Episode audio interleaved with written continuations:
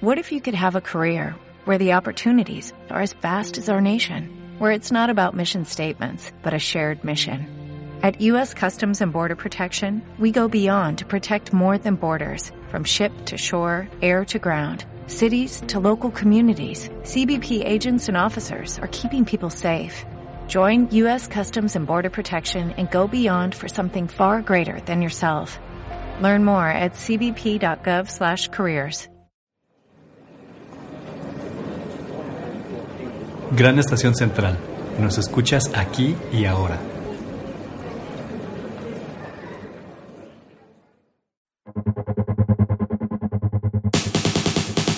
Sé el cambio que quieres ver en el mundo. Somos lo que hacemos para cambiar lo que somos. Lo único constante es el cambio. Transita con nosotros en Gran Estación Central, aquí y ahora.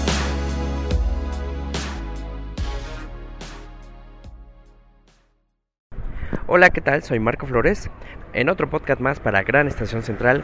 Y bueno, antes de comenzar, les recuerdo nuestros puntos de encuentro. En Facebook nos encuentran como Gran Estación Central, así de fácil. Y en Instagram y en Twitter como Gran Estación C. Y bueno, este podcast es muy especial porque lo hacemos desde Buenos Aires, Argentina. Y bueno, con este podcast también damos inicio a nuestros nuevos podcasts del 2019 eh, para Gran Estación Central, para Heterotopía y para En la Ruta. Y bueno, eh, ¿por qué también es especial? Porque en este principio de temporada del 2019 de podcast, en este podcast vamos a incluir una entrevista con el estilo y con los temas que abordamos en cada uno de nuestros podcasts. Bueno, Gran Estación Central se enfoca en articultura, en la ruta, en eh, entrevistar y conocer proyectos de emprendedores, ONGs y en Heterotopía abordamos también articultura eh, con temática LGBT. Y en este podcast vamos a, a, escuchar una de cada una. Y bueno, para iniciar eh, la, nuestra primera entrevista, que es con el enfoque de Gran Estación Central, pues hablaremos de teatro en Buenos Aires eh, con un actor que actualmente se presenta en el Teatro Chacararián, a ver si lo pronuncie bien, eh, y la conversación será con Mauricio Dayu. Pues sin más preámbulo, comenzamos.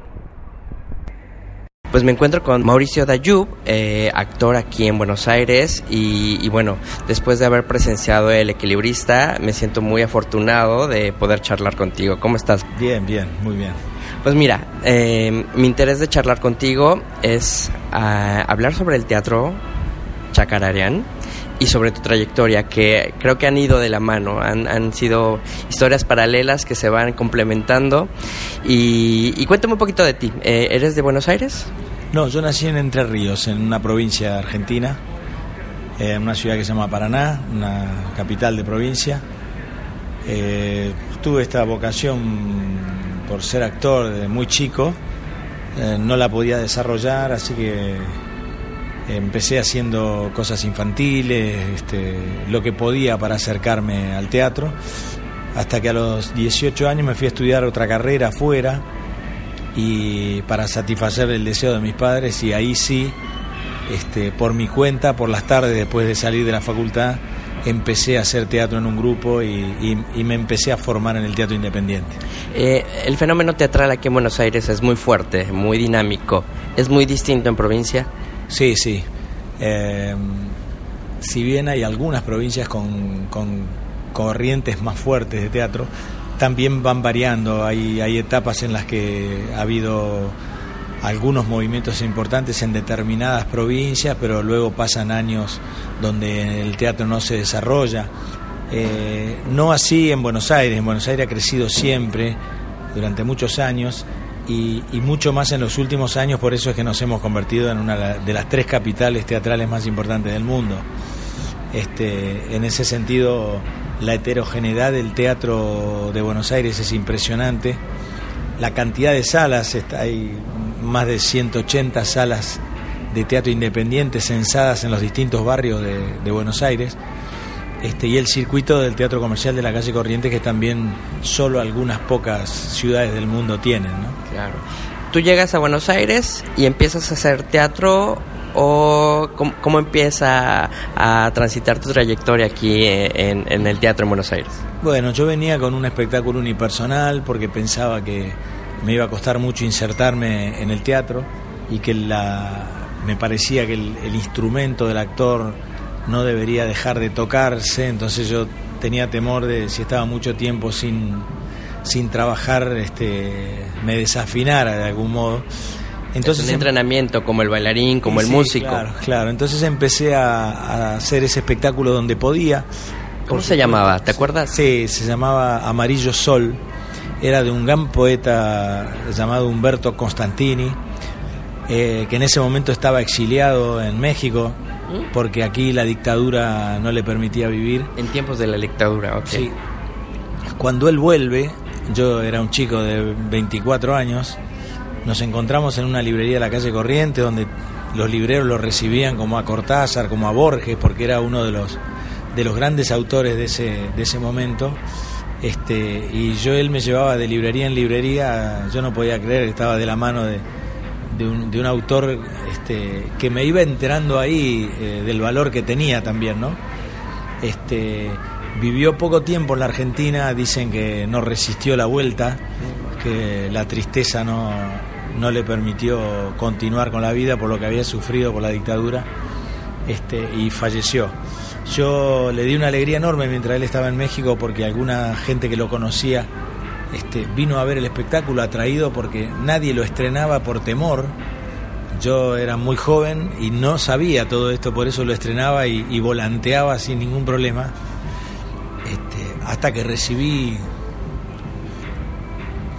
una carta de él, donde me hablaba de lo que significaba el exilio en México y que estaba por cumplir, recuerdo que la carta me decía, siete años, siete meses y siete días sin volver a la Argentina y que ya próximo a, la vuelta este, se acababa de encontrar con alguien que recuperaba sus textos y los ponía arriba de un escenario.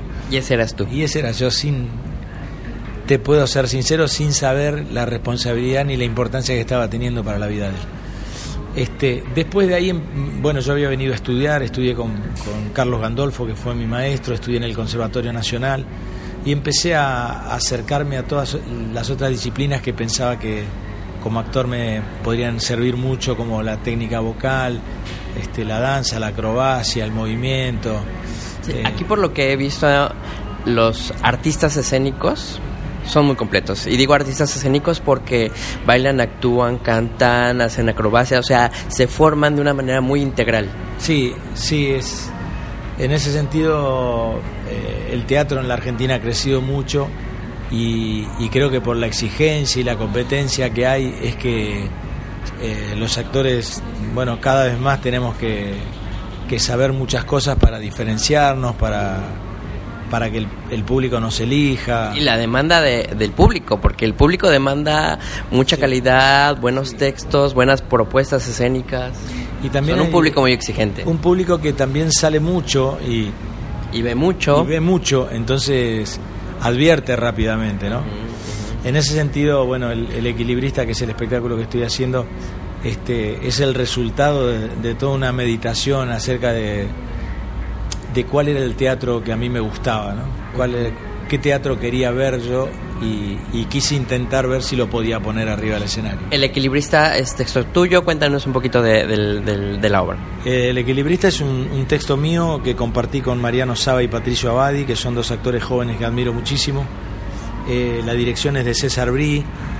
Es un espectáculo donde creo que llegó un momento, sentí la necesidad de, de dignificar mi trabajo y, para eso hice como un repaso de mi propia vida, conté la historia de mi familia, pero tratando de no contarla directamente del escenario, sino haciéndosela imaginar al público, eh, manejando la utilería, la escenografía, el vestuario, con distintos trucos este, que están a la vista del espectador y creo que eso es lo que al espectador le, fascina ver cómo, cómo se va construyendo el espectáculo, cómo se va haciendo y al mismo tiempo que al ver todo eso no le impida este, ni sentir, ni emocionarse, ni reírse, ni hacer ciertos paralelismos con la familia de cada uno. ¿no? Claro, yo que tuve la oportunidad de ver El Equilibrista, me di cuenta de esa posibilidad que tienes tú como actor eh, de con los recursos más básicos para hacer teatro se consigue la ficción, se consigue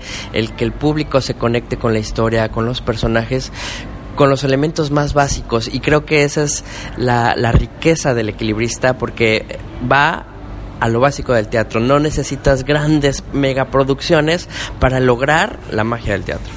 Sí, era, era la idea que, que tenía, porque creo que la, la, en tiempos de tecnología y en tiempos de, de tanta palafernaria, eh, no solo teatral, sino virtual, eh, recuperar la esencia del teatro me parecía que estaba faltando en el escenario y creo que faltaba porque el público, bueno, yo empecé haciendo solo una función por semana y a, la, a las dos semanas tuve que agregar otra y...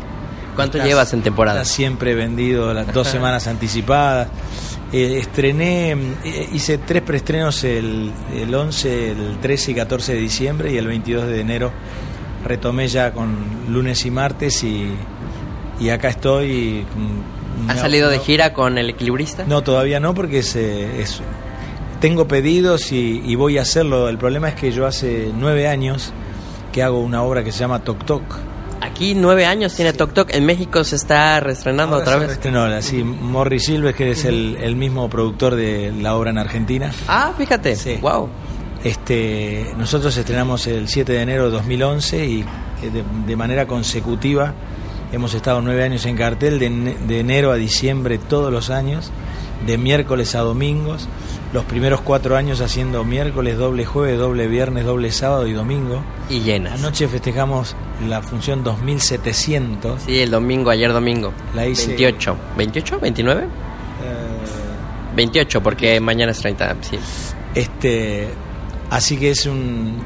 Como no tengo más días, eh, tengo funciones de lunes a lunes, no puedo agregar más días para el equilibrista y tampoco puedo hacer funciones en gira pero creo que estamos en el último año de Tok Tok, así que... Y por eso ya se está yendo al, al, mundo, al México. Y mira, cuéntame eh, un poquito sobre eh, el teatro chacararean o cha, chacararean teatre. Chacararean ¿no? Porque, exactamente, porque eh, es un espacio que está fuera del circuito de corrientes y, y, que ha ido creciendo poco a poco, ha tenido sus eh, desniveles, bajones y subidas, pero, pero sé que tú eres parte de la fundación de ese teatro. Cuéntame.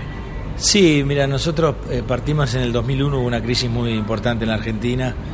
Este, el 2002 se había deteriorado mucho todo. Yo venía de hacer una, un espectáculo que fue muy premiado, que estuvo con el que había estado cuatro años en cartel, que había ganado 17 premios, había hecho una película que es una obra, la primera obra que escribía, que se llamó El Amateur. Este, la estaba haciendo por cuarta temporada en la calle Corrientes y había muchos cortes. Este, la situación estaba muy compleja y decidí con otros tres amigos, entre los que está Luis Artor, Martín Cortés y el Puma Goiti, eh, abrir un espacio cercano a nuestras casas en Palermo, pero te diría que casi con la sensación de que el mundo se iba a terminar, que no, no nos quedábamos sin país y lo, que a mí más me gustaba hacer lo quería poder hacer. Y para eso empecé a buscar un, lugar por acá cerca. Eh, algunos no me quisieron alquilar porque no podían creer que hubiera un teatro en, en esta zona. Decían, los teatros están en el centro, ¿quién va a venir? No confiaban en que pudiera mantenerlo. De hecho, me devolvieron una seña de un, del local de al lado, este, hasta que descubrí que el, donde está actualmente Chacarera eh, no se alquilaba, pero descubrí al dueño y a través de una inmobiliaria llegué para preguntarle si no me lo quería alquilar. Después de las mismas dudas de cómo me van a pagar el alquiler con un teatro, quién va a vender entradas acá, me lo, lo lograron alquilar y pusimos un teatro bar que, con el que estuvimos 10 años, casi 10 años, y hace 6 lo transformamos en teatro tradicional. O sea que tuvimos una programación muy heterogénea con músicos, este, escritores, hicimos presentaciones de libros, eh, incluso hemos pasado películas con el otro formato y desde hace seis años estamos con el, con el nuevo formato tradicional, un poco también a raíz de que Tok Tok no me permitía estar a la hora de la función y, tener gastronomía implicaba otro trabajo. Pero al poco tiempo de instalar Chacarerian se instalaron varios teatros en la zona este, y pasó a ser también un polo teatral Palermo como no se imaginaban los dueños de los locales ni los de las inmobiliarias que me rechazaban la seña, este, pensando que, que era imposible que hubiera teatros en esta zona. Así que por necesidad eh, y por cercanía eh, me convertí en un visionario, pero no por valores, porque no, yo no pensaba que esto podía pasar. Simplemente era una necesidad de amigos que vivíamos en Palermo y que queríamos tener un lugar para desarrollar nuestra profesión. Claro, y que también aquí hay esta tradición como del teatro off, que está fuera como del circuito de, de corrientes, Sí. y, y ya hay más espacios fuera de, de este circuito oficial, por así o tradicional, Sí. Y, y ustedes, bueno, aquí en Palermo fueron como los fundadores, ya en otros lados también, ¿no? Sí, sí, sí.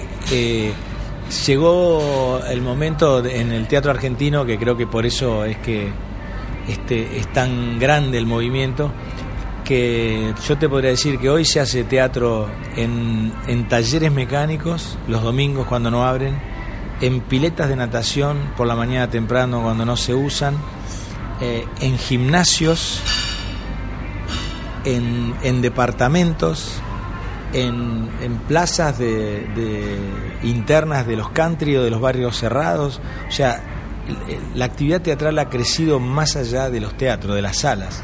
Y salas hay de todo tipo, desde 15 butacas a 200, hay, teatro independiente con toda la variedad este, de, espacios bifrontales, con dos plateas alrededor, con escenarios más chicos que la capacidad de, espectadores, con lo contrario, o sea, están en Argentina hoy por hoy representadas todas las posibilidades del teatro.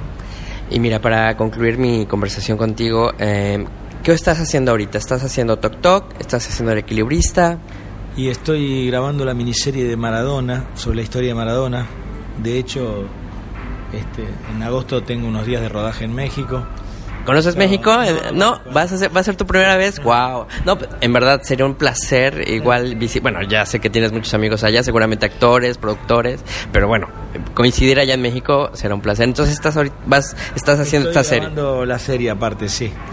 Este, y además, bueno, llevando adelante la programación del, del teatro y, y cumpliendo con, con la exigencia enorme de, de Tok Tok, este, cerrando un ciclo que ha sido, ya la comedia se ha convertido en la comedia más vista de la historia del teatro argentino. Han venido más de 1.700.000 espectadores. Así que Mira que iré a verla allá a México y el año que entra o cuando regrese a Buenos Aires, porque yo ya estoy regresando cada año, a lo mejor si está, veré la versión, la original, ¿no? Genial. Y cuéntame, este, mm, un poquito eh, para finalizar, eh, esta palabra de chacararean del teatro, eh, Luis me comentaba que tenía mucho que ver con ustedes, cuéntame. Sí, bueno, eh, con un amigo nuestro con el que nos conocimos con Luis en los comienzos, este, nosotros sentíamos que éramos, como éramos del interior y veníamos a Buenos Aires a ser actores, sentíamos que éramos como, como chacareros, ¿no? Como gente que venía del campo a la ciudad. Este, pero cuando empezamos a vivir en esta zona, eh, nos dimos cuenta que a, a Palermo, le- a este sec- sector de Palermo le llamaban Palermo Hollywood porque había algunas productoras de televisión y de cine.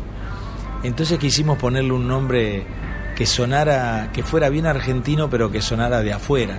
Entonces le pusimos Chacarerian Teatre, como en catalán, este, porque advertimos que en el gusto de los argentinos estaba, eh, o sea, a los argentinos siempre les gustó París, siempre les gustó Lo europeo. lo europeo. Entonces, eh, Chacarerian Teatre nos daba la impresión de que se notaba que era de acá, pero sonaba que era de afuera y que eso iba, iba a ser divertido para el público. Pensamos muchas veces que era un nombre difícil de aprender y sin embargo, en menos de seis meses, cuando abrimos el teatro, todo el mundo decía Chacarerian Teatre sin ningún problema. Este, y, y ya prácticamente es una marca en, en Palermo porque hemos tenido mucha programación muy variada este, y no solo musical, teatral, poética, Varieté. este, varieté, eh, bueno, hemos, se ha representado el stand-up, eh, hemos tenido un público muy, muy amplio, ha venido mucha gente y, y eso nos ha dado el, el- el nombre que tenemos y la posibilidad de tener un teatro hermoso porque está... Es lo que te iba a decir, el teatro es muy flexible, es muy eh, noble para cualquier producción. Sí, sí. Y para el público también es muy cómodo. Y el cambio que hemos hecho también de teatro bar a, a sala tradicional también ha sido... Este, la gente ha disfrutado muchísimo la gastronomía dentro de lo que era antes mesas y sillas. Este, y cuando pusimos la comodidad de las butacas también hemos hemos recibido muchos elogios, así que hemos ido creciendo a la par del teatro y tratando de brindarle al espectador de, de Buenos Aires este, lo que nos parece que es mejor. Pues mira, yo te comento ya para terminar que dile a Morris que lleve el equilibrista ya a México. Sería fabuloso que vieran tu trabajo. Digo, es un trabajo que se puede llevar, creo. Es algo que, que, que, se puede adaptar en algún espacio para allá. Y yo aquí, no, no conozco a Morris, pero aquí con la, con la conversación que tengo contigo, sería maravilloso que ya que vas a estar allá grabando, dieras un fin de semana de funciones. Yo que sé, sería bastante, bastante delicioso Me para el público de allá. Me dicen que la historia es muy universal. Sí, que sí, a pesar de cualquiera- que lo loca- hablas mucho de lo local, de cómo se vive aquí, pero siempre se habla del migrante, del que está afuera, del que abandona, de la familia, de, de la búsqueda de quién eres, de quién es uno. ¿no? Sí, sí. Hay algo identitario que tiene eh, el equilibrista, este que creo, al menos eh, ya me han, por lo menos eh, me han llamado de Colombia, por ejemplo, este, bueno, de las provincias del interior del país ya he recibido más llamados de lo que habitualmente uno recibe cuando recién estrena, ¿no? En general ese tipo de cosas suceden sobre el final y no, no al comienzo. Así que, ¿quién te dice que tranquilamente podamos estar haciéndolo en México en algún momento? Claro, o, o que tu texto se pueda ir para allá y que algún actor lo pueda representar, porque también de eso se trata el teatro, ¿no? De compartirlo. Sí, de, de intercambiar, sí, totalmente. Te agradezco mucho el espacio y más por el espacio, por sé que tu agenda es muy apretada y que me diste la oportunidad de esperarme por mi retraso y bueno, aquí lo hago público, pero llegamos y, y pues te agradezco mucho, Mariano. Bueno, por nada, ha sido un placer hablar con vos. ¿eh? Muchas gracias.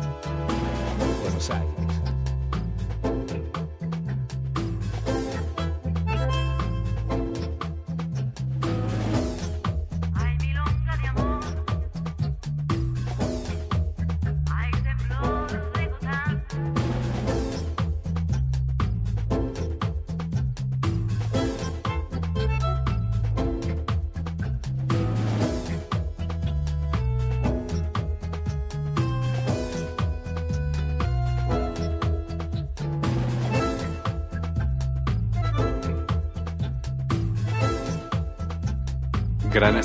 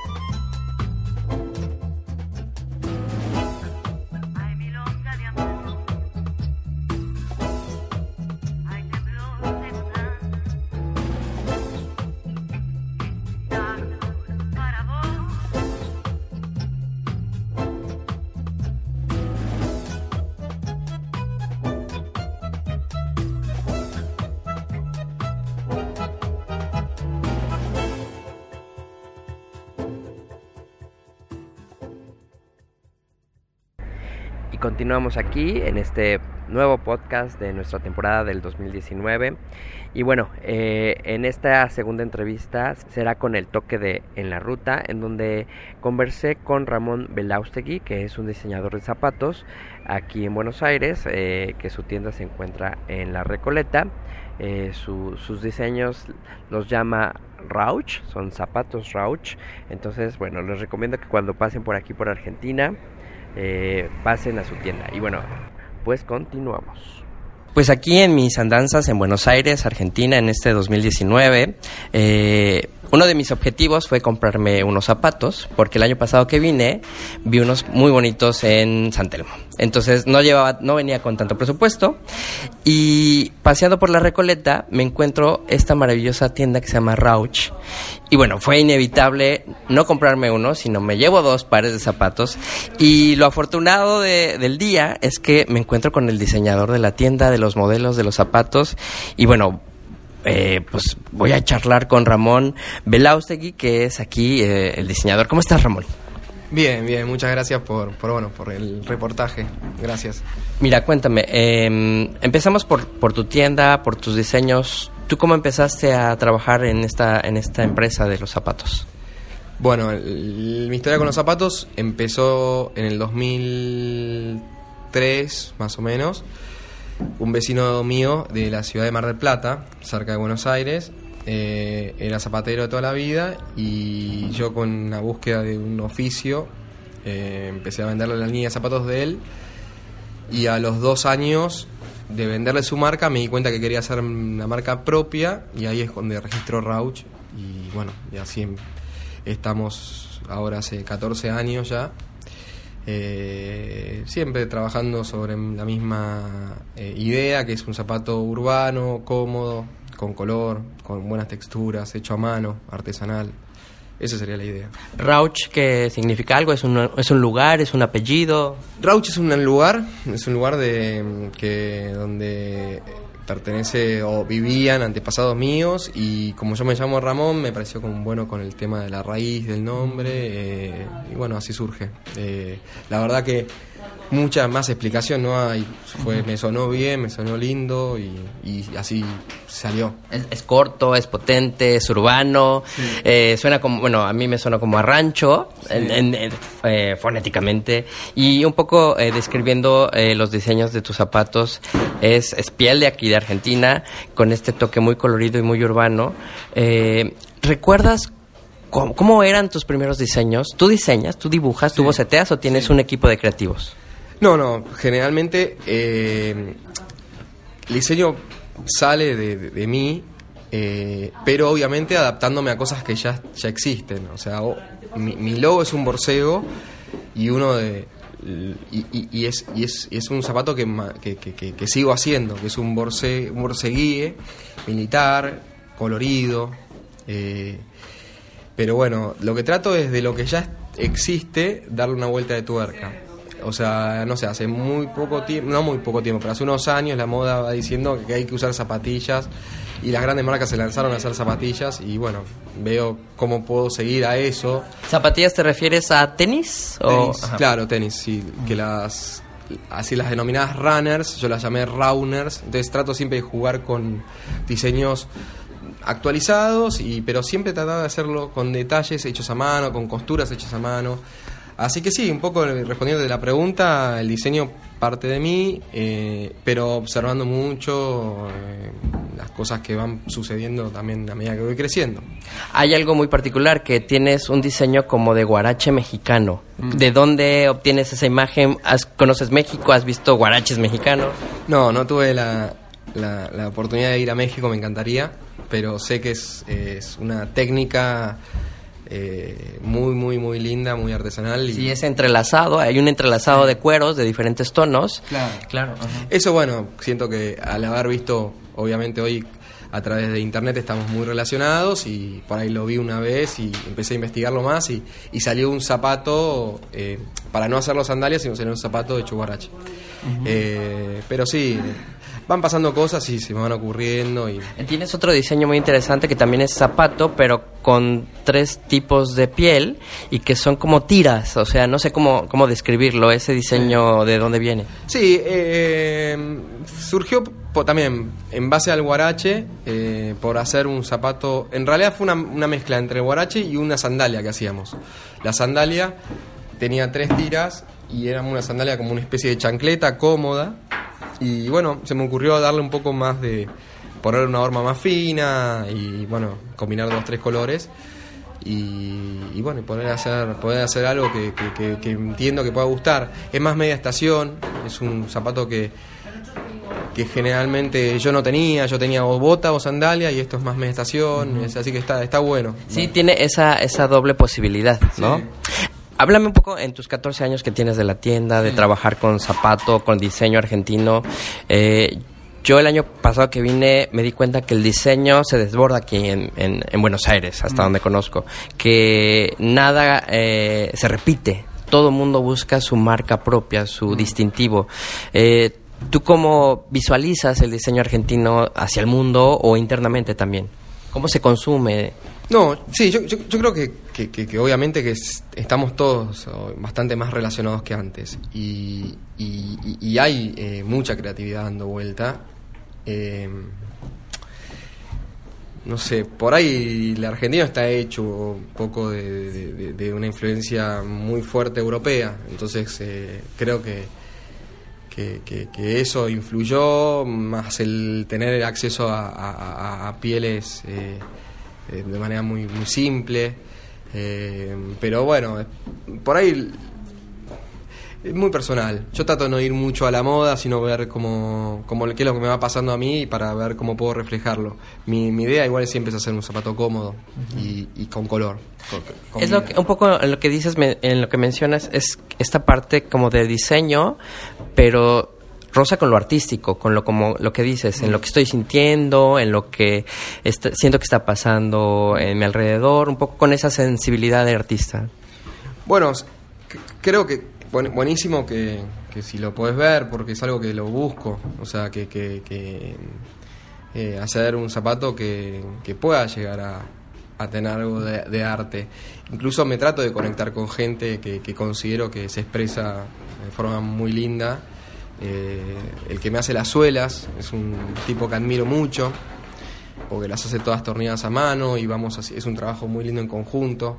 El que me hace los trenzados, todo lo, lo que es eh, trenzado lo hace también alguien que, que- que- quiero y admiro mucho, entonces eh, los cueros los voy seleccionando y voy tratando de combinar, pero sí, después hay ocurrencias que se me van pasando en el camino, que voy viendo, viste, eh, hace poco se me ocurrió viéndome un jean que tenía puesto, un vaquero jean, no sé cómo.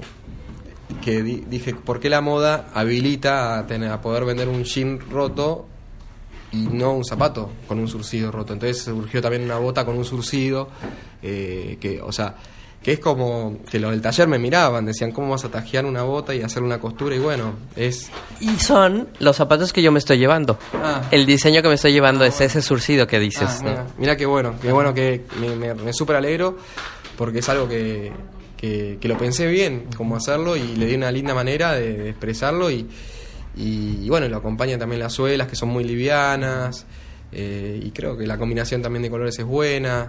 Tiene la posibilidad de por ahí cambiar los cordones y no sé si, si llevaste el vos el negro o el suela, pero uno puede, puede transformar la bota en- con algo tan simple que es cambiar un cordón. Claro.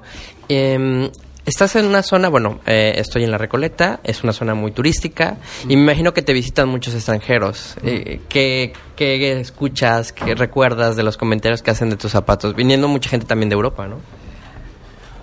Bueno, eh, eh, no hace tanto, o sea, siempre fue viniendo turismo, pero en los últimos años no había venido tanto y yo no estoy tampoco la realidad todo el día en el local y, y no, no, no puedo darte una devolución sincera al respecto. Lo que sí te puedo decir es que gente que se ha llevado los zapatos a, a otros lados, a otros países, le han dicho, se los han ponderado y eso me, me, me, me, me- me- me alimenta mucho para poder, viste, eh, seguir laburando en, en- en- en lo que hago y, y- y por ahí también ver la, la posibilidad de, de, de- saber que hay más gente en el mundo que puede llegar a, a interesar en lo que en lo que yo en lo que yo hago. ¿no? ¿Exportas a otros países?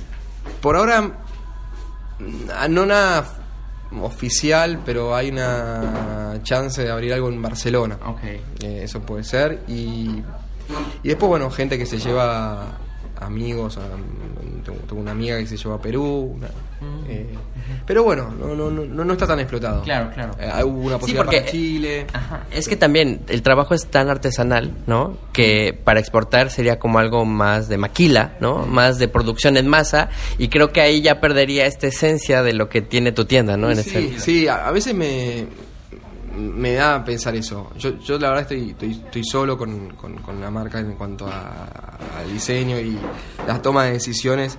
Si bien tengo un equipo de trabajo familiar y muy, muy, muy fuerte, pero a veces como que digo, bueno, lo, lo dejo para más adelante. Como que todavía eh, siento que la marca es una adolescente que está todavía formándose y por ahí cuando sea más adulta la marca y eh, salvo que venga una propuesta muy buena, que a mí me que, que sienta que está dentro de mis posibilidades hacerlo, pero por el momento no me quita el sueño eso de exportar. O sea, me parece que es algo que, que para hacerlo me gustaría hacerlo bien o, o- o la persona que lo pueda manejar en otro país eh, me guste su, su, su personalidad y su, su integridad. Claro, que se lleve el espíritu de Y aquí. Sí, sí, sí, sí. No, no me interesa solo vender zapatos. Yo primero veo un zapato y después veo lo que me puede, la rentabilidad que me puede dejar ese zapato. Pero primero trato de ver el zapato. Obviamente todos vivimos en un mundo capitalista donde necesitas, eh, eh, viste, El intercambio, consumir, eh, sea comida para el colegio de tus hijos o el- lo que fuera, cambiar el auto o lo que fuera, o, o simplemente, no sé, ir al teatro, como te pasa a vos que, que me contabas. Pero bueno, es, eso es- es- está claro, pero no es mi prioridad.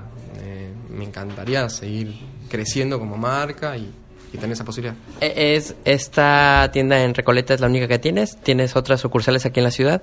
Sí, hay otras, mm, no dentro de la ciudad de, de Buenos Aires, sino en provincia, que es, pero es muy cerca, es a 20 minutos de acá, eh, que es la localidad de Martínez, y después en, a, a 30 minutos de acá, en la localidad de mm, San Isidro.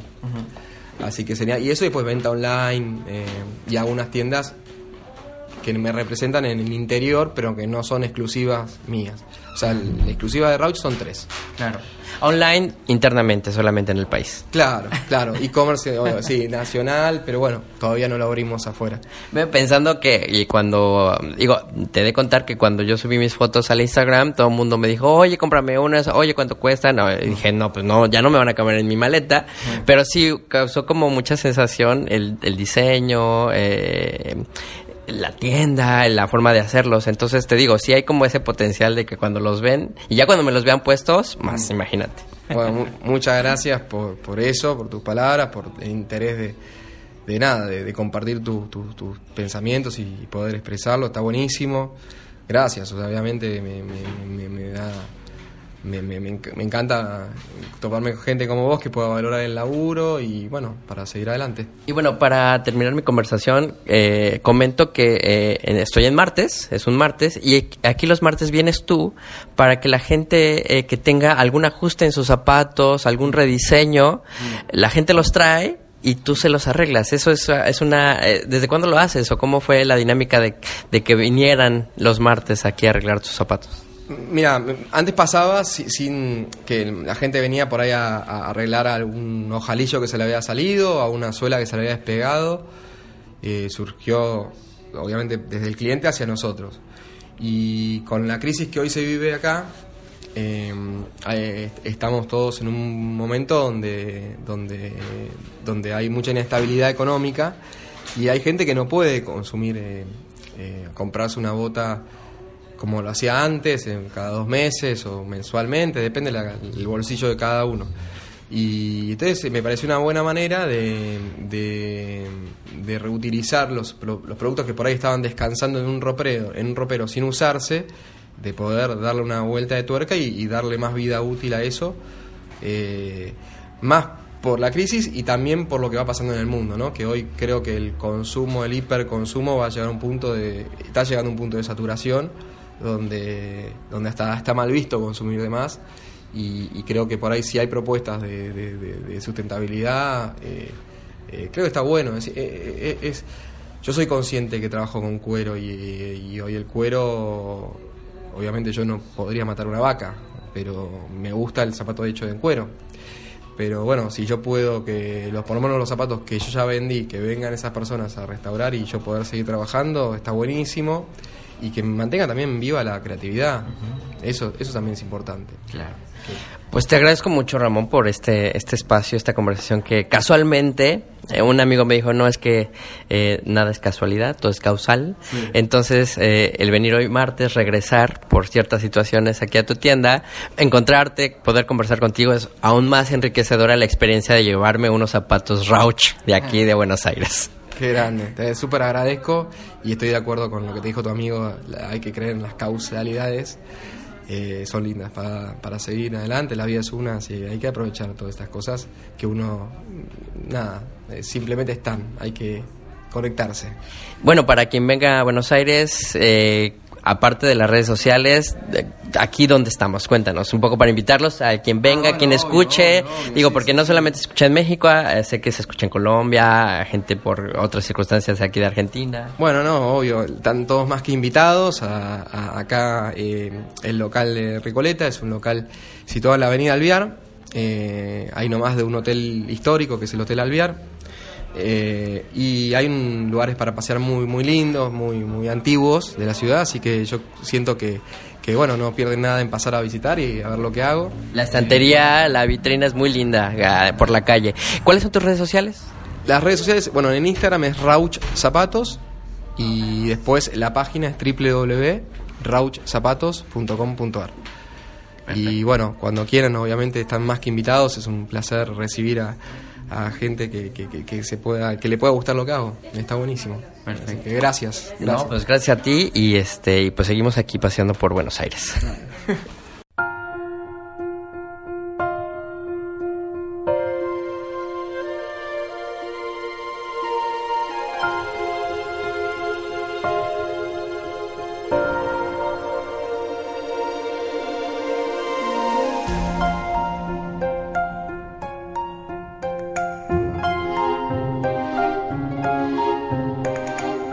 el que no entienda. Cuento una leyenda que una hembra gitana conjuró a la luna hasta el amanecer. Llorando pedía al llegar el día de esposar un calé. Gran Estación Central punto digital.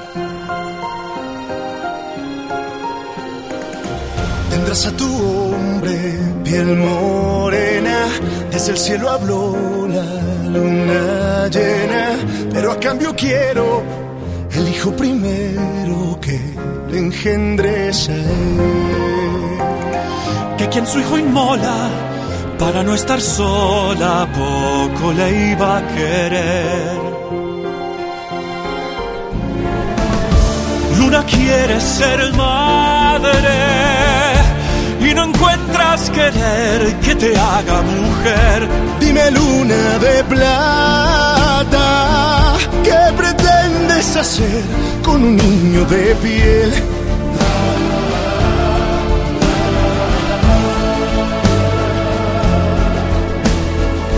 Hijo de la luna.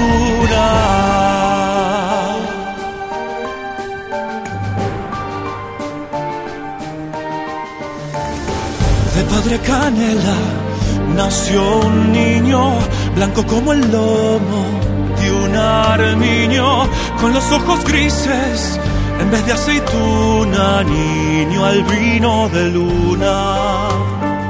Maldita su estampa, este hijo es de un payo y yo no me lo callo. Luna quiere ser madre querer que te haga mujer. Dime luna de plata, ¿qué pretendes con un niño de piel.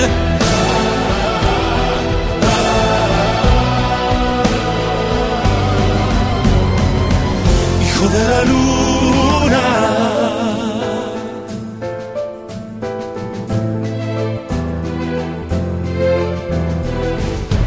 Al creerse deshonrado, se fue a su mujer, cuchillo en mano. ¿De quién es el hijo? Me hace engaño fijo y de muerte la hirió. Luego se hizo al monte con el niño en brazos y allí le abandonó. Luna quiere ser madre no encuentras querer que te haga mujer. Dime luna de plata, ¿qué pretendes hacer con un niño de piel?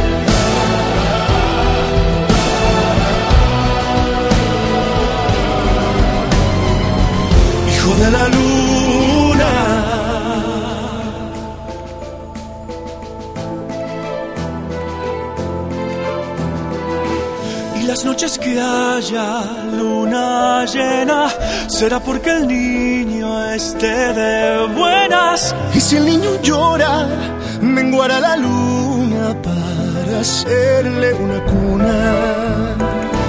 Y si el niño llora, menguará la luna para hacerle una cuna.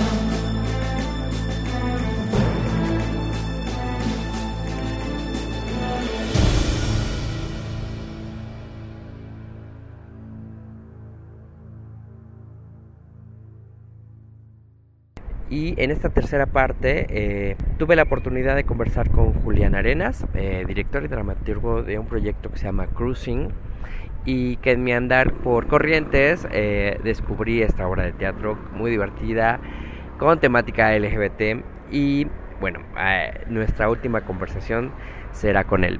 Les comento que para los que anden en Buenos Aires a partir de mayo, pues bueno, estén atentos porque se eh, estrenará Cruising 3 de, de una saga que tiene aquí eh, nuestro amigo Julián. Y bueno, en la conversación escucharán más detalles. Pues continuamos. En mi andar por aquí en calle Corrientes, en Buenos Aires, en la zona teatral del corazón de Buenos Aires, eh, hay un teatro que se llama Teatro Porteño, muy, muy porteño en este sentido del nombre. Y me encontré con una obra que se llama Cruising Volumen 2. Esto quiere decir que hay un volumen 1 o una primera parte y casualmente vine a la última función de la temporada de Cruising 2. Y tengo el placer de charlar con Julián Arenas, director, eh, dramaturgo de la obra y actor de la obra. ¿Cómo estás, Julián? ¿Qué tal, Marcos? ¿Cómo va? Qué bueno que esa coincidencia, haberte cruzado acá en Buenos Aires con la obra, verte esto que tiene calle Corrientes, viste que es una ciudad, una avenida muy mágica y bueno, nada, estos cruces están buenos. Bienvenido. Este, este cruising. Este cruising, porque viste que ahora más todavía, porque llegaste un- en un momento de Buenos Aires donde inauguraron esa peatonal que antes no estaba y ahora eh, se la puede caminar más a la, a la avenida Corrientes, eh, que es bastante interesante para ustedes que, que vienen a visitar la, la- la ciudad, es muy interesante eso. Y es muy cómodo para ustedes que eh, tienen la, la afición y el gusto de venir al teatro muy noche.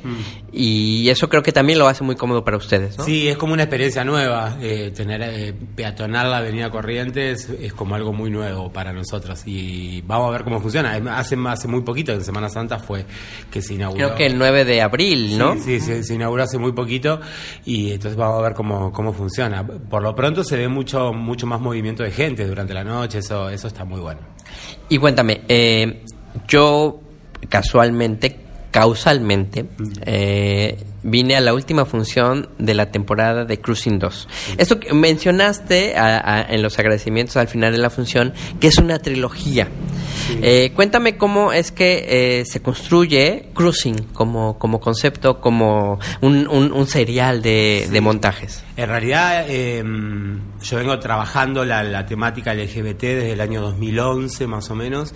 En antes, desde el año 2009, estrené mi primera obra, eh, podemos así decirla, gay, digamos, de contenido gay, eh, que se llama Si creciste en los 80, que era casi un unipersonal, que hablaba en ese momento, 2009, de alguien que estábamos transitando, lo, empezando a transitar los 30 entonces como que contaba un poco desde la, visión gay. Eso me disparó a escribir y a, interiorizarme sobre todo mm, el, mundo vincular que, tiene, que tenemos las personas gay, ¿no? Sobre todo los varones en particular. Eh, el mundo me fue acompañando también porque no soy el mismo que en 2011. Es más, yo en 2011 escribí, estrené una obra que en realidad yo digo que ahí da el inicio a todo este universo de obras que se llama Me imagino que vendrás acompañado, que tiene una serie en YouTube que se hizo serie web después que se llama... ¿Aquí en Buenos Aires? Se filmó aquí en Buenos Aires, eh, con una co- fue una coproducción de la Universidad Nacional de La Plata, la Facultad de Comunicación Social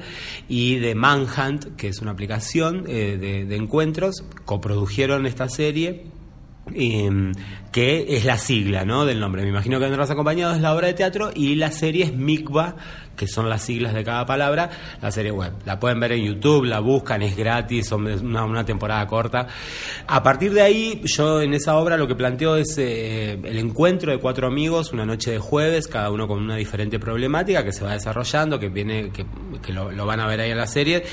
Y en el año 2016, en el verano del 2016, el, el ahora dueño, en su momento director artístico del Teatro Porteño, Guido Gastaldi, me dice, necesito una obra para el verano y quiero tener programación gay en el teatro. Ya, yo ya había laburado con Guido, ya nos conocíamos, pero nunca en ese formato. La verdad que eso me lo dijo un 23 de diciembre y él quería estrenar como viene haciendo todos sus veranos el 20 de enero, viste, como una cosa muy rápida. Yo no tenía nada escrito, no pensaba hacer teatro, es más, me había corrido, solamente había filmado la serie y me había corrido un poco el teatro, necesitaba pero me disparó la, chispa y tenía alguna cosa escrita y dando vuelta y, el concepto esto de seguir, ¿no? Ahondando en como en, en usos y costumbres del mundo gay que se están construyendo y deconstruyendo en este momento.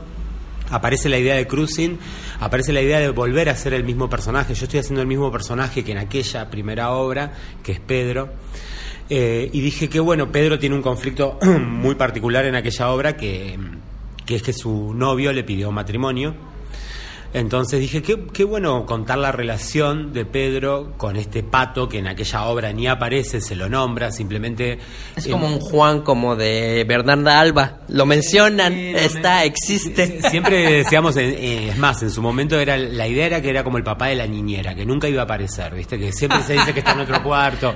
Pero cuando yo me pongo a investigar sobre, o sea, qué pasa con lo vincular, qué pasa con las relaciones de pareja, qué nos pasa, en qué momento estamos, cómo el mundo avanza, cómo que, en la ley de matrimonio igualitario, eh, bueno, para ustedes también en México también, pero acá en Argentina también, hace muy poquito que la tenemos. Entonces es como una historia muy reciente. y Claro, es- ¿cómo la asimilamos? Si realmente muchos gays queremos casarnos, otros no, o cómo, cómo la recibimos, ¿no? Entonces dije, bueno, volvamos a foja cero y vayamos como al inicio de la relación. Entonces Cruising 1 cuenta eso, cuenta el inicio de esa relación, como ellos se conocen, más o menos en el mismo formato que la viste vos. Ellos entran a un antro, a un eh, antro se le dice aquí en Buenos Aires.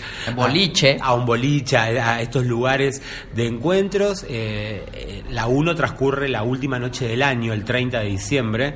Entonces Pedro con su amigo Leandro, Pedro viene de una relación muy, muy, muy, muy triste.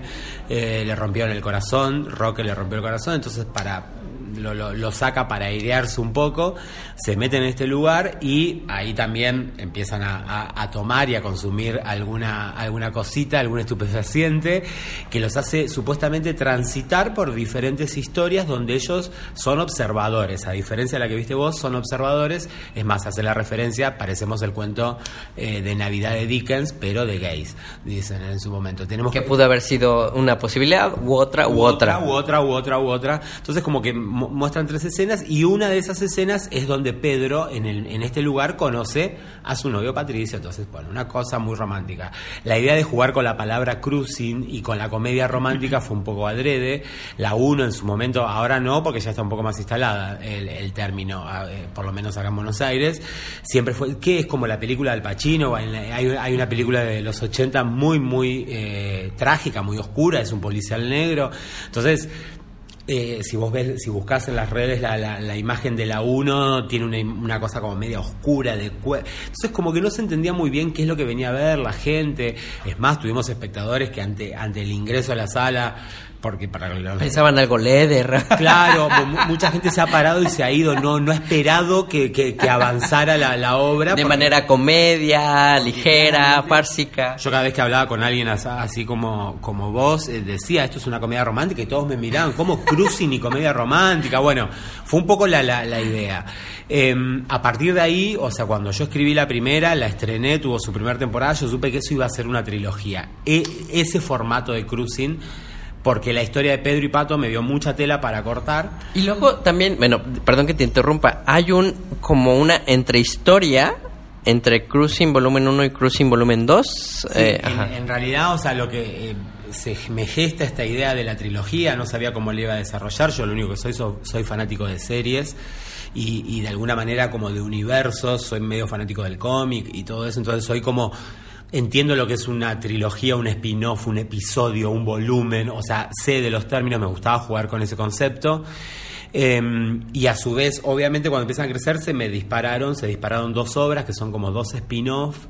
Una que se llama Weekend, que es el primer fin de semana de la pareja. Ellos se van un fin de semana al Tigre, que es un- una isla acá en el delta del Paraná, en Buenos Aires. Y después se desprendió un proyecto al cual amo y lo sigo desarrollando, que se llama exclusivamente Pedro y Pato que es una obra que está pensada, eh, que fue pensada para estrenarse afuera de Buenos Aires, o sea, no la estrenamos en la ciudad de Rosario eh, en el verano de 2018 con Matías Rodríguez, que en la 2 es mi asistente, pero no, no, no hace de pato en la 2.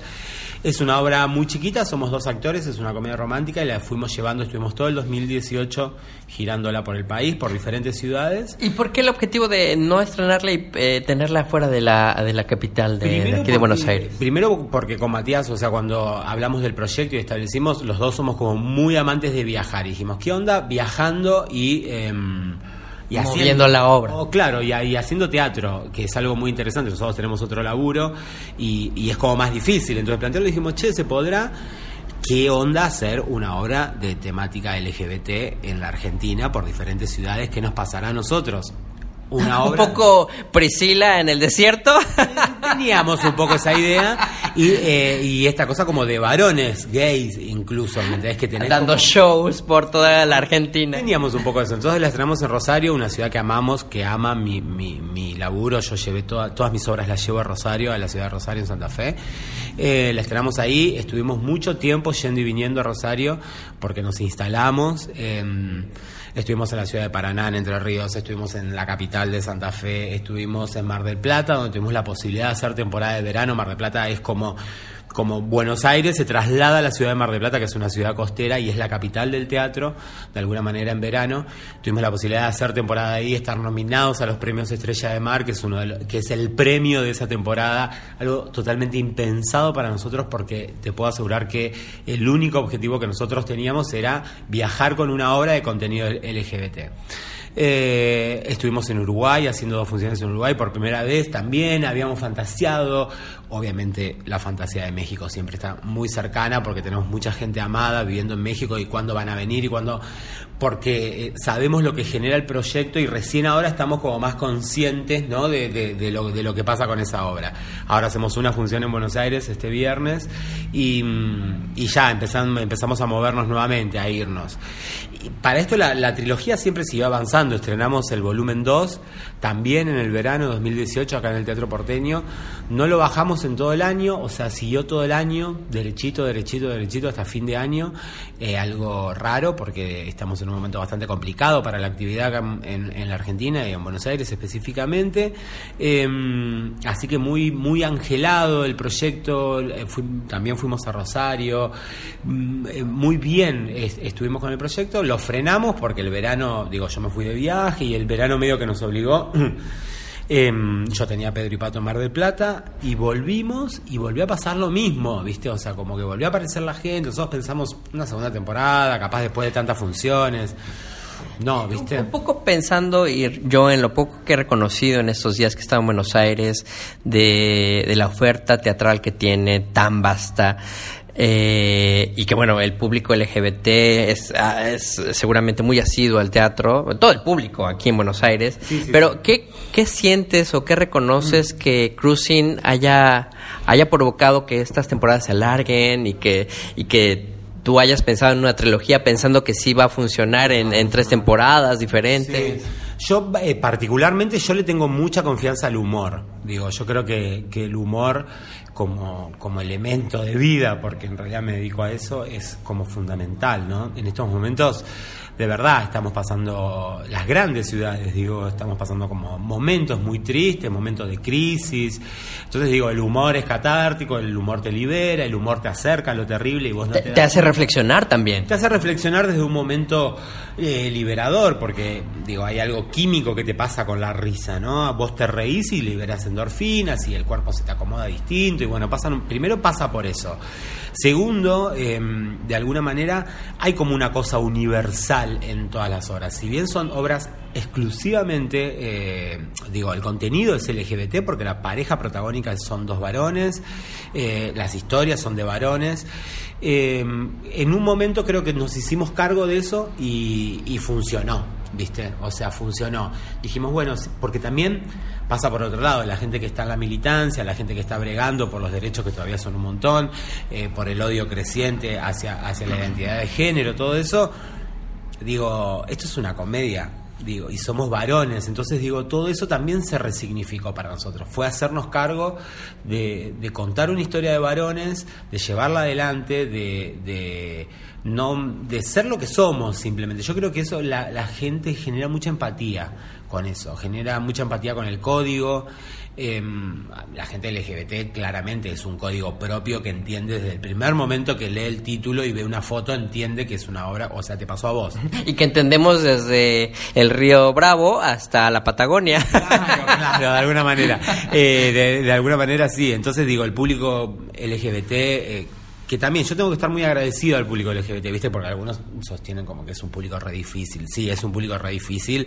Tiene un montón de cosas, es un público que no es fácil, es un público que está acostumbrado a ver cosas, es un por lo menos acá en Argentina.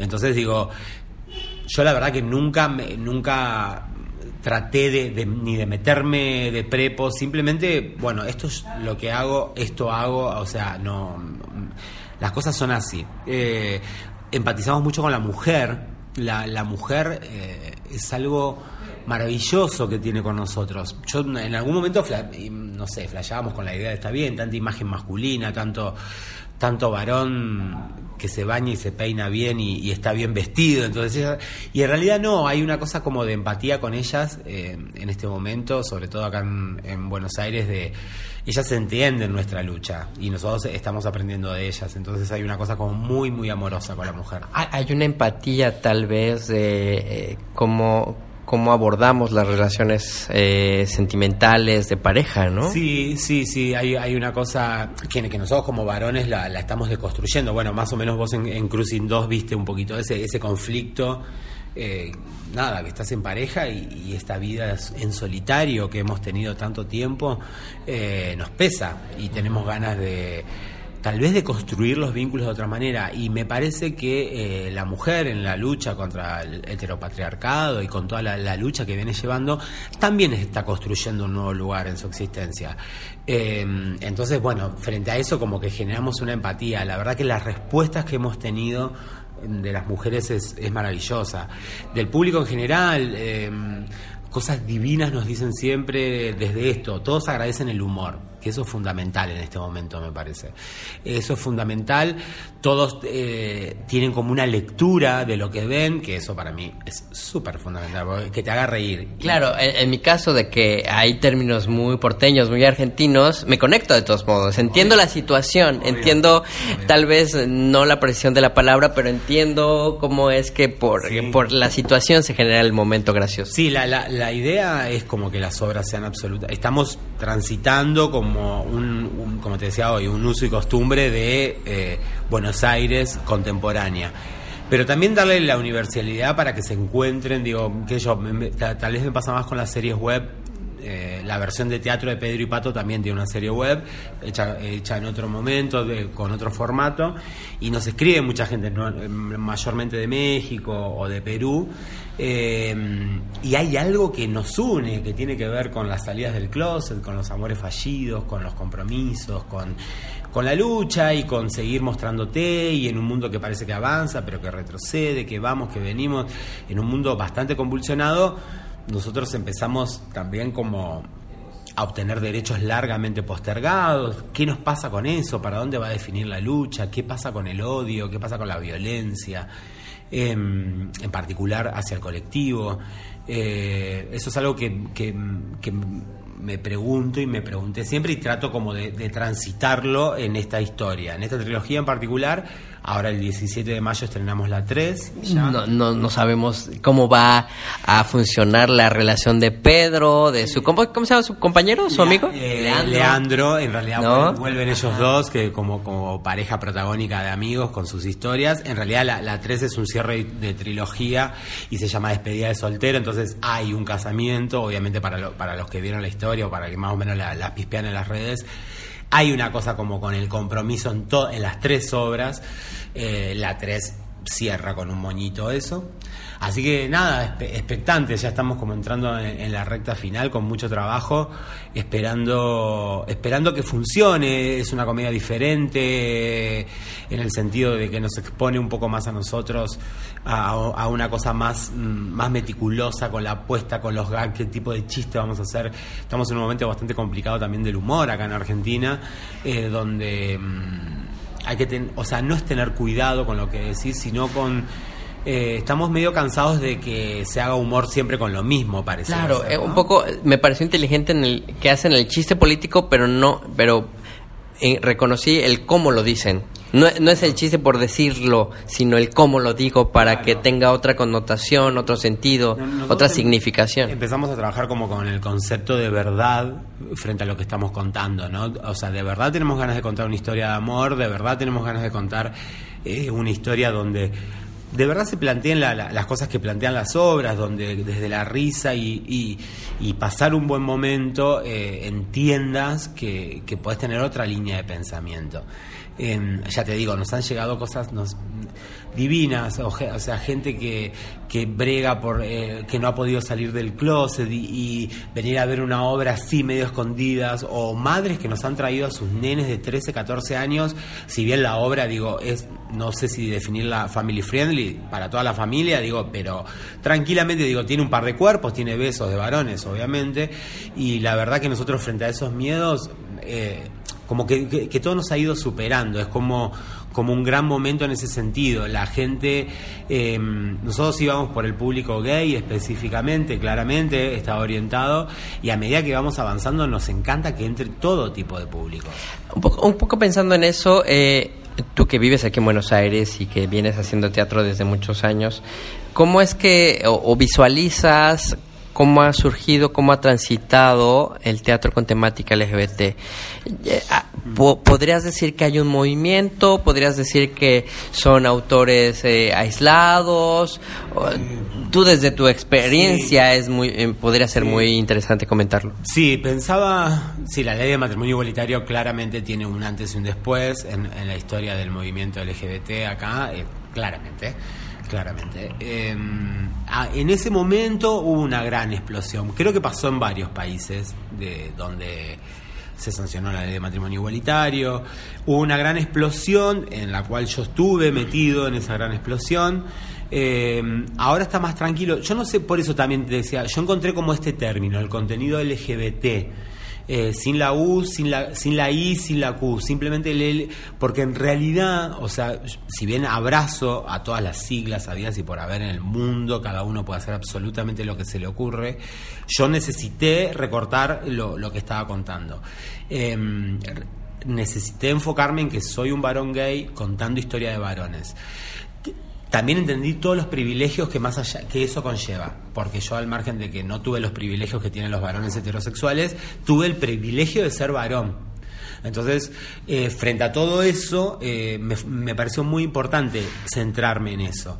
Eh, me parece y también se generó en su momento. eh, porque yo ponele Cruz, sino Pedro y Pato, las defino como una comedia romántica con contenido LGBT o una comedia romántica gay. Mucha gente dice por qué, el, por qué aclarar que es gay. Yo sigo sosteniendo que la visibilidad es importante. eh, o sea, como que necesitamos seguir diciendo, porque en realidad lo que no se dice desaparece, no existe, ¿me entendés? Entonces, como que creo que sí. Y la verdad que a mí, o sea, el contenido LGBT para mí existe. Yo estoy hablando específicamente de algo que muchas veces, en, en Pedro y Pato decimos un momento, que muchas veces el heterosexual no lo va a entender. No lo va a entender porque no lo luchó, porque no lo vivió, porque... No lo sufrió. No lo sufrió, porque Pedro, mi personaje en esa obra, dice en un momento, de verdad yo pensé que nunca me iba a poder casar. Ya había naturalizado el hecho de que estaba, de que no nos casábamos y ahora se puede, de un día para el otro se puede. Eso un heterosexual no lo tiene.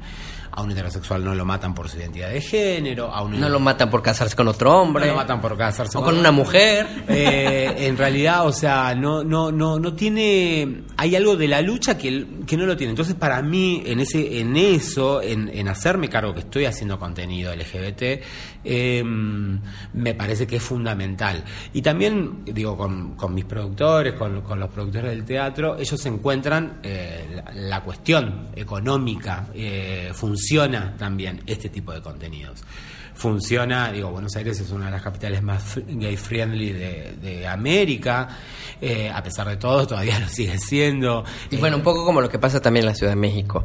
Se vuelve como un nicho Claro. de protección. Porque sales de la Ciudad de México, sales de Buenos Aires y no es la misma realidad. Y algo que mencionaste muy lindo al final de la obra, ¿no? Que bueno, sí, nos podemos reír, es una comedia romántica, pero no olvidar que en otros países matan, que en otros países este es un delito, ¿no? Claro, porque eh, este- esta cuestión de que no, pero si ahora, o sea, si lo gay está más aceptado, yo tengo un amigo gay.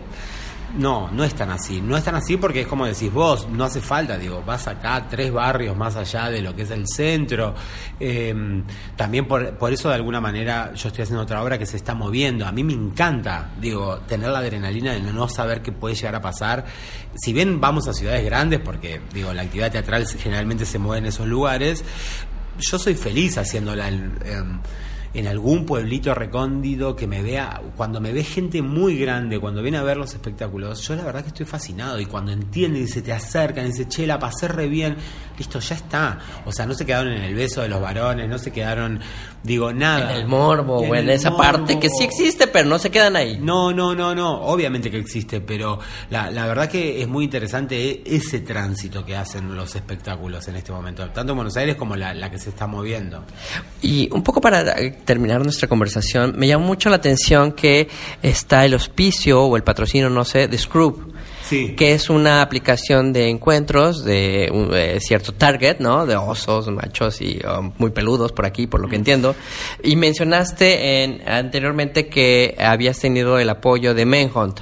Esta parte de cómo una aplicación de, de encuentros, ¿no? De conocer gente a través de, de una app, eh, apoya el teatro aquí en Buenos Aires. ¿Es común? ¿Cómo lo encuentras? ¿Cómo se da esa relación? Sí, eh, a mí se me dio como naturalmente, se me dio como na- naturalmente. Yo, en realidad, yo trabajé siempre con Gonzalo Fernández, que es un productor acá de Argentina, que él trabajaba con contenidos para Manhunt. Después, cuando él se va de Manhunt, trabajaba para, empezó a trabajar Scruff y me empezó a llamar, eh, digo, y a, y a generar eh, movidas. eh, digo, él tiene mucha idea, digo, a veces al ser una, ser empresas que vienen de afuera Argentina no sé si es tan explotable todavía o digo o están en crecimiento pero por lo menos nos ayuda muchísimo con la difusión Eh, yo siempre tuve buena ida y vuelta, digo, a mí son lugares que yo, Pedro y Pato, por ejemplo, tienen un perfil en esas aplicaciones y me divierte muchísimo. Yo soy medio antropólogo también del mundo, ¿no? Digo esto de ver, me divierte muchísimo que las cosas que nos escriben, tengo material para tres obras más o menos. Eh, entonces creo que las aplicaciones nos dan esa posibilidad. Primero que son gratuitas, digo, eh, en el perfil de, Pedro y Pato dice, pórtense bien y no rompan todo lo bueno que tiene que tener este tipo de, este tipo de aplicaciones. Porque a veces pasa eso, ¿no? Como que, digo, con la mentira, con la estupidez, con el histeriqueo, rompes algo que me parece que está re bueno, que tiene que ver con la conexión, es otra, otra herramienta. Nosotros nos reímos de eso, lo criticamos también, hay un análisis, hay una forma, estamos como en un momento de vincularnos, pareciera ser diferente, ¿no? Digo, a, a otros, a otros momentos. También en, en Pedro y Pato yo digo como que antes la gente se conocía en cumpleaños, reuniones de amigos y ahora es todo por Facebook, Instagram. Eh, Grindr, Scraft, es como, eh, viste, es como agotador lo, lo, lo 2D. Y bueno, y que no- Pareciera que, aunque eh, parece que hay más demanda, pero resulta ser que luego hay menos posibilidades, ¿no? Hay menos posibilidad, sí, porque lo que, lo que yo le sigo criticando eh, al tener otra edad, me parece que eh, los teléfonos nos invitan a estar así, a mirar una pantalla chiquitita delante nuestro y no... No, No abrirnos. Claro, no levantas la cabeza y cuando no levantas la cabeza no ves todo lo que te está lo que te estás perdiendo, digo. De- también critico cuando, digo, por lo menos a mí no me gusta ir a un concierto y prender el teléfono y grabarlo entero. Y después verlo en la pantalla y cuando no lo viste en, en vivo. prefiero verlo en vivo y después si me hace falta bajar alguna cosa y, y creo que con eso pasa eh, pero también no digo el poder que tienen las redes sociales en este momento sería muy estúpido digo nosotros somos un producto un poco de las redes sociales la gente nuestra nos apoya por eso pedimos en los espectáculos que nos saquen fotos que nos arroben que se saquen fotos con Eso, nosotros. eso me pareció muy enriquecedor y de alguna manera fue por eso que yo me acerqué a ustedes, ¿no? Porque dije, bueno, nos están invitando a que tomen todas las fotos que quieran y compártanlas. Cuando Sí. a veces eh, en México sucede eso que no se permite fotos, no se... O bueno, aquí también algunos espectáculos, lo entiendo, por derechos de autor y muchas de estas cosas Sí, de marca, sí. pero ustedes desde el primer inicio invitan al público a que compartan la experiencia por redes Sí, sociales. sí, yo la, la, la verdad que soy absolutamente, o sea, no creo, eh, o sea, sí vivimos de esto y claramente, pero no, no, no tengo ningún recelo con que la gente se quede con la foto, se saque una foto conmigo, ay, ¿qué va a hacer esa foto? La verdad que no, la verdad que mm, súper relajado. Trato de transmitírselo al elenco, el elenco por suerte siempre como que está en sintonía conmigo, conmigo, le- le- mi, mi equipo. Y, y sí, tra- tratamos de tener como una cosa, yo sé que hay algo de magia que se rompe cuando nos ven acá, pero también a nosotros es como necesario eso. Y creo que también el público lo agradece, ¿no? De Sí. que sabe, entra en la ficción de la historia, pero sales y claro, él es el que hizo el personaje. Sí. O sea, no, creo que aluden a un público inteligente y el público de eh, Buenos Aires es muy inteligente Sí. hablando en cuestiones de, Sí. de lo que ve en el escenario. Yo, yo en realidad soy como el más vergonzoso siempre de todos, mm, porque es más, la gente tal vez viene con, me acaba de ver en el escenario con determinada energía, tal vez piensa que yo abajo soy de la misma manera. Nada que ver, o sea, yo no soy Pedro, o sea, no tengo su misma energía ni su mismo nivel de delirio, pero entonces fue un aprendizaje, porque muchas veces hay gente que viene y que te da un beso y un abrazo, ¿me entendés? Entonces es Está, como- está besando a Pedro y no a, a Julián. Claro, y no a Julián, pero de alguna manera Julián lo recibe también y eso está buenísimo. La, la- la gente que te agradece, la, la- la gente que, que se quiere sacar una foto con vos, está buenísimo, está buenísimo. Pues te agradezco mucho esta conversación de, de conocer eh, el proceso de cruising, cómo lo vives, cómo se vive una propuesta LGBT aquí en Buenos Aires. Y bueno, como dices, igual si no pudiese ir cruising allá, habría la posibilidad de que alguien la montara en versión Exacto. mexicana, porque siempre creo que es interesante ah, estar como adaptando y eso enriquece más que eh, demilitar el, el- la propuesta Sí, escénica, sí, ¿no? sí, una, una cosa como de, de hermandad americana, me encanta. Yo tengo una obra ahora que se va a hacer, eh, una de estas que te nombré, se va a hacer en Uruguay, y la verdad que es un proceso divino, digo, laburar con un director de allá y, y mandarnos mails y, y pienso tal cosa y pienso tal otra.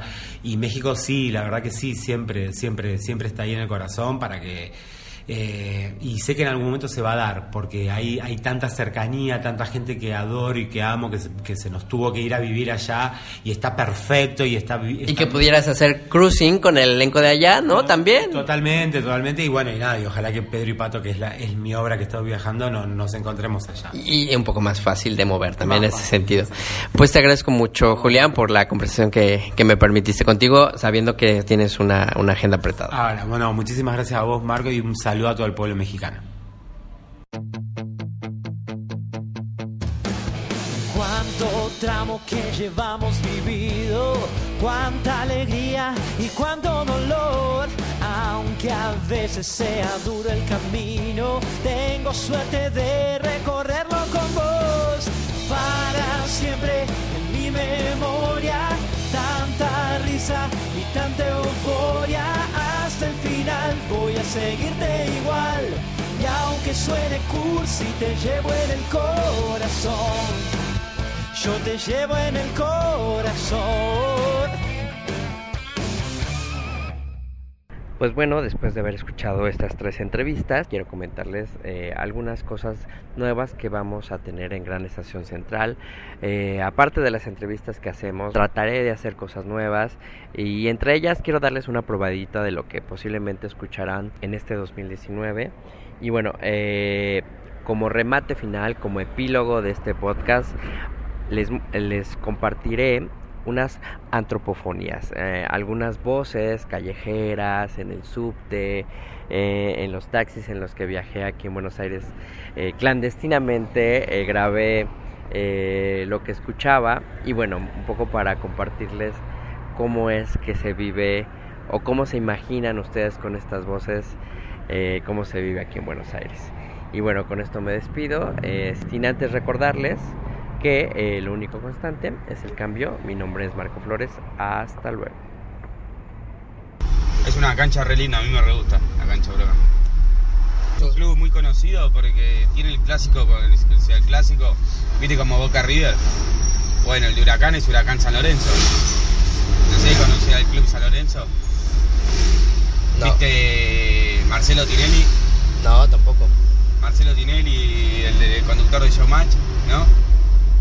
El Canal 13 este, es un programa eh, chimento, digamos, o sea, hace, es humorístico, programa humorístico, chimento, este, siempre tiene concurso de baile, bailando por un sueño, showmatch, videomatch, bueno, claro, sí, es un programa de tele que lo dan a la noche. Ayer, ayer por ejemplo, este año cumplen 30 años, y ayer por ejemplo hicieron este...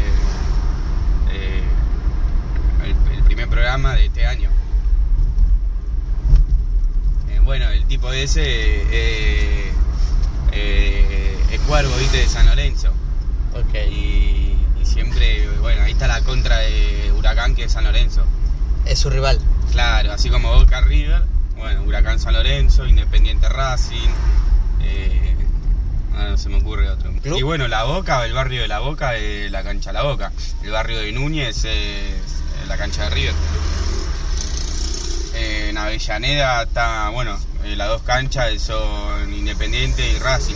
Que encima están una pegada al lado de la otra, esa cancha. De una cancha ve la otra cancha. Y bueno, la, cancha de Huracán está cerca de la de San Lorenzo. Están ahí un par de metros, o sea, un par de, un par de minutos de distancia. No, no, no es que se ven, viste, pero están cerca.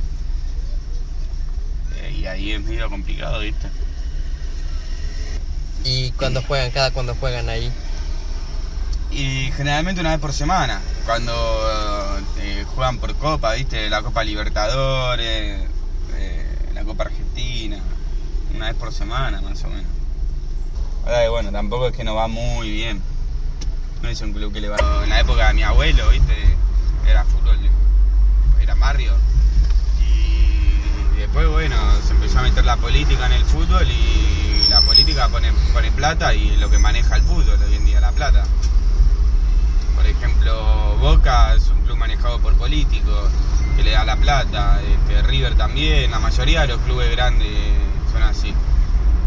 O sea, el club de barrio es un club que casi nunca gana una copa, que casi nunca gana, o sea, pueden tener buen puntaje pero nunca ganan, ¿entendés? Pueden tener buenos jugadores pero nunca salen campeones. Pero porque bueno, no, están dentro de la política. Es así. El fútbol hoy en día es así. Eh, Se maneja, lo maneja la gente de mucha plata. Creo que casi siempre es fácil. Pero bueno. Ah, bueno. Bueno, avísanos a ver cuándo podemos ir. El otro día me acordé que en, en Clarín salió la crítica de Hamlet. Pero le daba muy buena. Próxima estación, Plaza Italia. Y yo dije, capaz que fue el estreno o algo que estaban medio oscuro, no sé. O nerviosos. También va en gusto, viste, qué sé yo. Te puede llegar más o no. Ah, no, no la vi, esa con Leirado. Sí. Sí, tiene buenas. Escuché que tenía buenas críticas. Esta estación Plaza Italia. Descenso por el lado derecho. No hay problema. Dale. Porque queremos tratar de cubrir aunque sea el día de hoy y parte del día de mañana. Porque ya te digo, mañana con el paro los, los depósitos no abren. Donde entrego el cartón. No hay medio de transporte, dice. Eh, el miércoles no saben tampoco cómo está, ya directamente ya los depósitos no abren tampoco. No sé qué carajo voy a hacer, chicos. Entonces hoy estoy tratando aunque sea de cubrir el día de hoy. Y bueno, mañana si me tengo que quedar en la calle, bueno, veré. Siempre hay un, una bendición, ¿no? Para todos. Chicos, necesito pedirte una mano ahora. ¿Me ayudas aunque sea con 5 o 10 mangos? Si podés. Gracias. Chicos, también otra cosita. Si alguien tiene ropitas para nena de 3 y 6 años, yo te doy mi número de teléfono. O si estás en la zona de 11, mirá, yo estoy en el Hotel Pueyrredón, habitación 140. Mi nombre completo es Leonardo Gas. Te doy todos estos datos porque por ahí si estás en la zona, te acercás y me dejas las cositas ahí. O me pedís mi número, me llamás y yo me acerco donde vos me digas. Ahora lo que te pido, por favor, si podés ayudarme con esta manito nomás de lo que vos puedas para poder cubrir el día de hoy. Para mí va a ser un montón esto, chicos.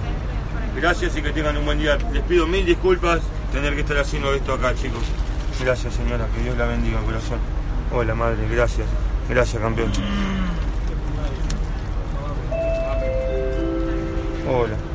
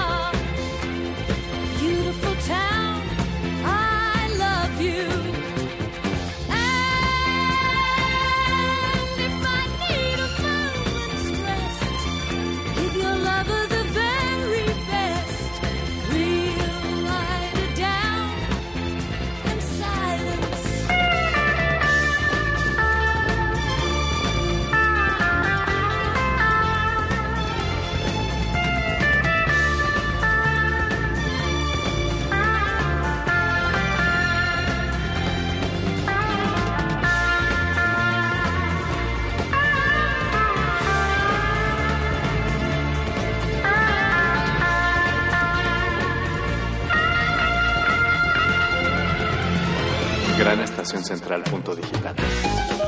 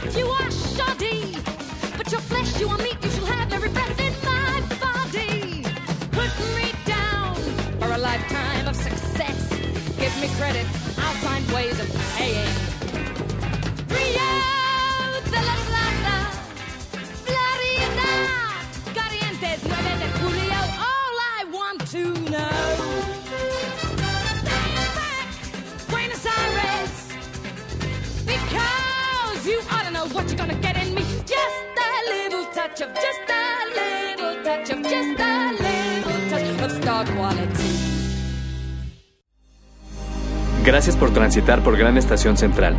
Sigue tu camino y no te pierdas. Recuerda escucharnos cuando quieras, aquí y ahora.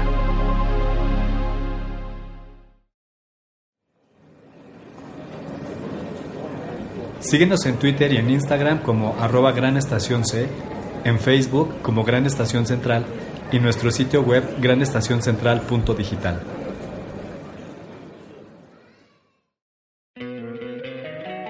encantaría tener 100 dólares extra en tu bolsillo? Haz que un experto bilingüe de TurboTax declare tus impuestos para el 31 de marzo y obtén 100 dólares de vuelta al instante. Porque no importa cuáles hayan sido tus logros del año pasado, TurboTax hace que cuenten. Obtén 100 dólares de vuelta y tus impuestos con 100% de precisión. Solo con Intuit TurboTax.